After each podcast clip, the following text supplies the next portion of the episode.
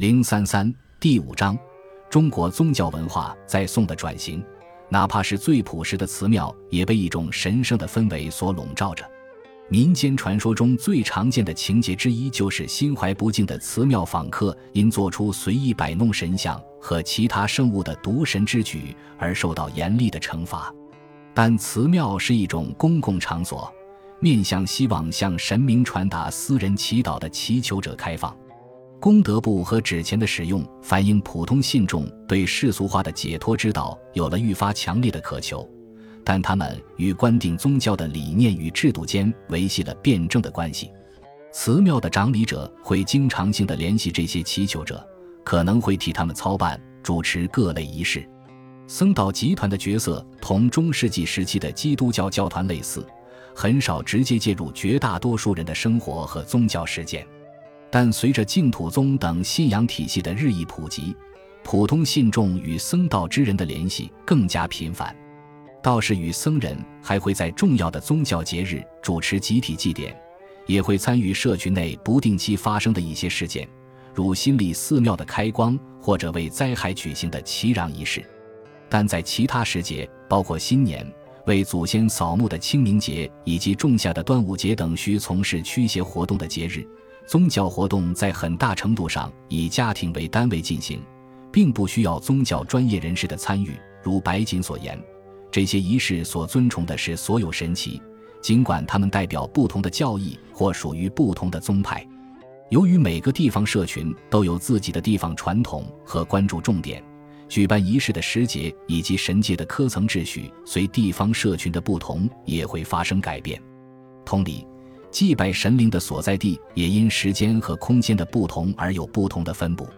在这种极具流动性的信仰体系推动下，人界与神界间的沟通调和不是某一类神职人员团体的专属事务，而是一项多样性和专业性兼具的事业。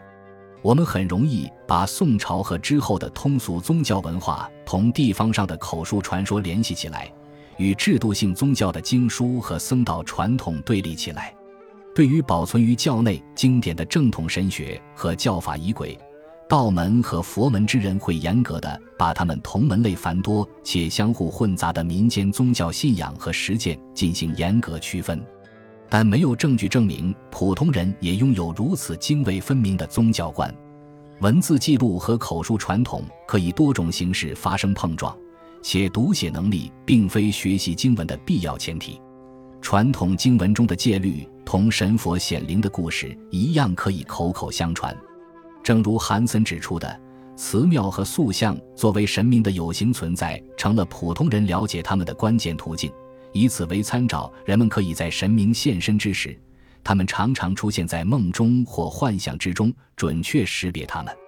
但同时，祠庙也是经文知识的储藏之处。祠庙中的神像和庙中宗教专业人士可以提供的成套法师服务，把普通信众带入了宗教经文的世界。一个经文与民间信仰发生交叉的例子，便是《渡人经》。《渡人经》是简短的单卷经文，成书于约四百年，是收录灵宝教各类科仪的基本神奇文本之一，在宋朝的文人间普及度很高。一千一百一十六年。林灵素向宋徽宗献上凌霄诸经，其中《渡人经》被他视为万法之宗、群经之首。此时，《渡人经》已经被扩写为六十一卷，这一经历了大幅扩写的版本，成了徽宗短命的道教政权的立身之本。人们相信，诵念《渡人经》可以帮助祈求者和其过世的祖先升至天庭，从而免于遭受地狱中的苦难。与早期的道教文本不同，《渡人经》反映了佛教对神圣经文之功能和性质的看法，扩大了度化的范围，提倡嫉妒众生，而不仅仅关注个体的度化。这本经书的文本主要由神秘的天神之名构成，且包含大量晦涩难懂的梵音转写。虽然早在林灵素之前，《渡人经》就因善于神算的徐守信等道士而声名远扬。这些道人利用《渡人经》中神秘莫测的话语替人补凶问吉。徐守信答复问卜者的方式是写下一些短句，这些文字看似是从《渡人经》中随意摘抄的，但后来被证明是准确可靠的预言。徐守信在世之时广受推崇，获得了三朝皇帝的青睐，但他仍以满足普通信众的需求为主。徐守信的知名度证实了真经的辟邪能力，以及能够掌握、运用这些经文的人所拥有的权威。徐守信并不是唯一能够做到这一点的人，《渡人经》。被用来预知未来一事，也可由宋朝的很多民间传说证实。吟诵真经还可以使信徒获得预防和治愈疾病的神力。自宋朝起，这种行为成了在普通信众和受禄道士间都十分常见的宗教实践。尽管杜光庭《道教灵验记》收录的许多传说都涉及诵念渡人经的奇效，但这些故事的主角都是道士，且渡人经。本身在这些故事中也被描写成一种秘传经文。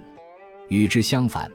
一位与他生活在同一时期的学者在为《渡人经》作注时，讲述了一些故事。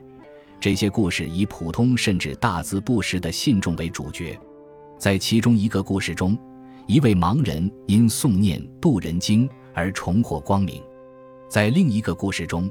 因在一次宗教祭典中听到众人集体诵念《渡人经》。一位跛脚之人的足疾获得痊愈，民间传说也证实了《渡人经》的辟邪功效。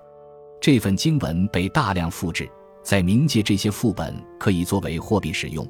个体可用其购买自己在地府科层体系中的职位，也可以购买豁免地狱刑罚的权利。不识字的百姓还可以通过图像接收《渡人经》中传递的信息，例如。一一百四十六年，平江府的一间重要道观获得整修，它的两条走廊在这次整修中被画上了以《渡人经》为原型的变相图。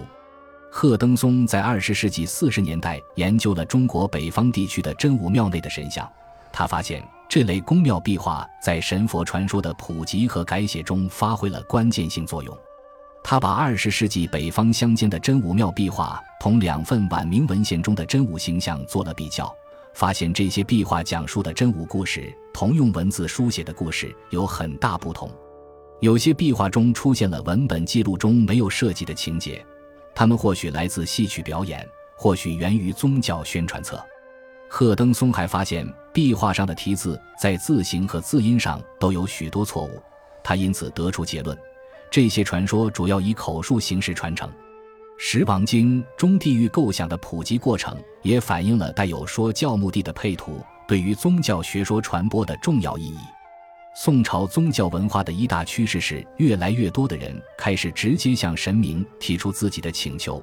与此同时，至少可追溯至汉代的用官场用语描述神人关系的做法，也逐渐发展成一种层次分明、尊卑有序的神官体系。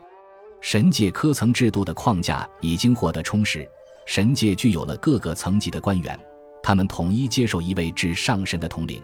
这位至上神本身就是中国皇帝的一种镜像，和中国的皇帝一样，至上神更多是以其名号而非本名被人提起。他拥有很多可交替使用的名号，包括上帝、天帝等古老称谓。以及源自道教的玉皇大帝或元始天尊，宋朝官府试图将所有宗教信仰都整合在一个获得朝廷认可的标准崇拜与祭祀体系下。这种做法使神界为俗界官府的延伸这个观点变得更加深入人心。和之前的王朝一样，宋廷编写了对祭祀用品和形制进行规定的四典。反映了周朝贵族社会形制的儒家礼制规范。名义上规定，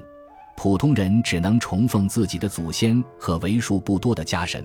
而其他形式的神灵信仰都被视作淫祀，并被严令禁止。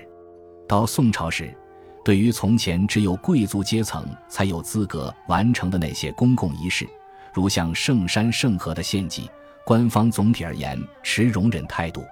宋朝期间。可祭祀对象的范围变大，成百上千的地方性神祇被纳入四典，他们为朝廷和地方社会施展的神迹，为他们赢得了官府的认可。对宗教热情持批判态度的儒家学者抱怨称，官员和地方望族已屈服于前手的强烈呼声，与其同流合污，最终导致了淫祀的泛滥，但他们的指责几乎没有产生任何影响。对于这些所谓的淫祀，宋朝官府坚持采用收编并加以规范化的做法，给予他们官方认可，而不是一味的将镇压视作抑制民间宗教狂热的最有效方式。同时，宗教图像使人愈发清晰地认识到，神界实际上是世俗权威的一种拟像，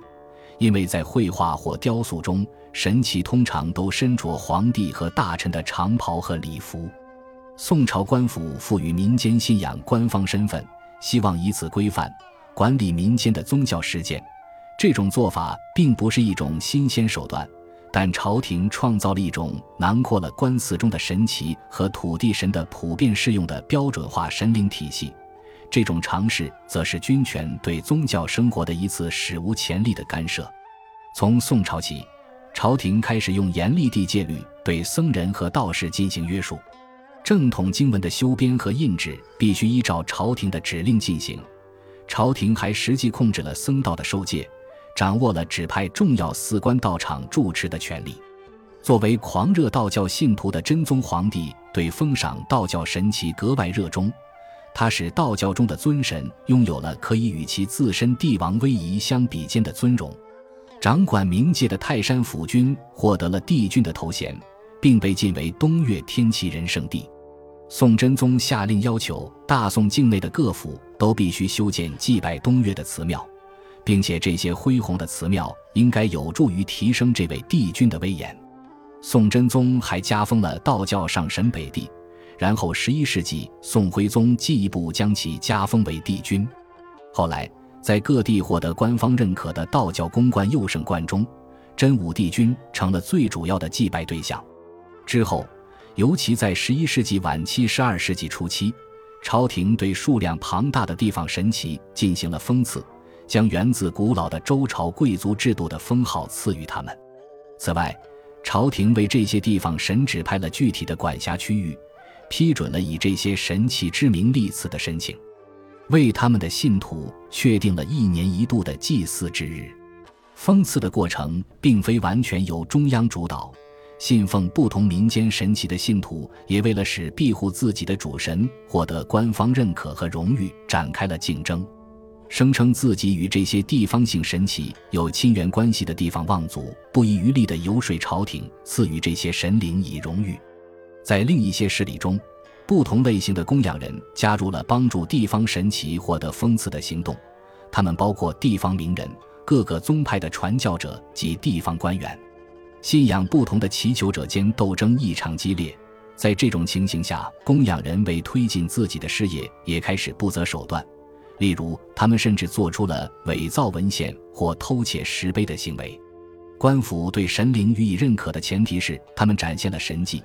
且只有在经过一套复杂的官方程序复审后，这种认可才算生效。这个流程与罗马教廷丰盛的仪节没有太大区别。到宋朝末年。被升职工的地方神奇不计其数，但只有东岳和真武获得了威风凛凛的帝君头衔。等级化的神灵和信仰体系是这种统一化神界的特征之一。宗教时间和空间在这种体系的基础上得到了构建。官府的批准在这种等级结构的形成中发挥了重要作用，但它的具体内容会因为民间信仰版图的变迁而产生相当程度的改变。为帮助理解，我们可以把这个等级结构分为四个层次：一、家神信仰；二、土地神信仰；三、统治神信仰；四、区域性信仰中心。现在必须强调的是，这四个层次并不是按照严格的主从关系排列的，但如果以相关神奇神力大小和权威的辐射范围为依据，那么大致而言，这种排列符合由小到大的顺序。此外，上述四层信仰都影响了普通民众的生活，尽管每种类型的神奇都有着他们自己的独特之处，但他们扮演的不是相互排斥的角色，且他们的管辖范围以同心圆状重叠在一起。最里层属于家神的界限明确的领域，最外层是广阔且很可能包罗万象的区域性信仰中心。同样值得一提的是。在不同地区占据这一神灵体系各层级的是不同的神奇，且该体系作为一个整体，也在不断发生改变。新神被不断创造，旧神则渐渐没落。第一层和第三层的神奇扮演的角色，在很大程度上类似于铁面无私的官员，因此这两个层次相对稳定。第二层和第四层则相反，他们的存续与发展都直接依赖于信徒们的宗教热情。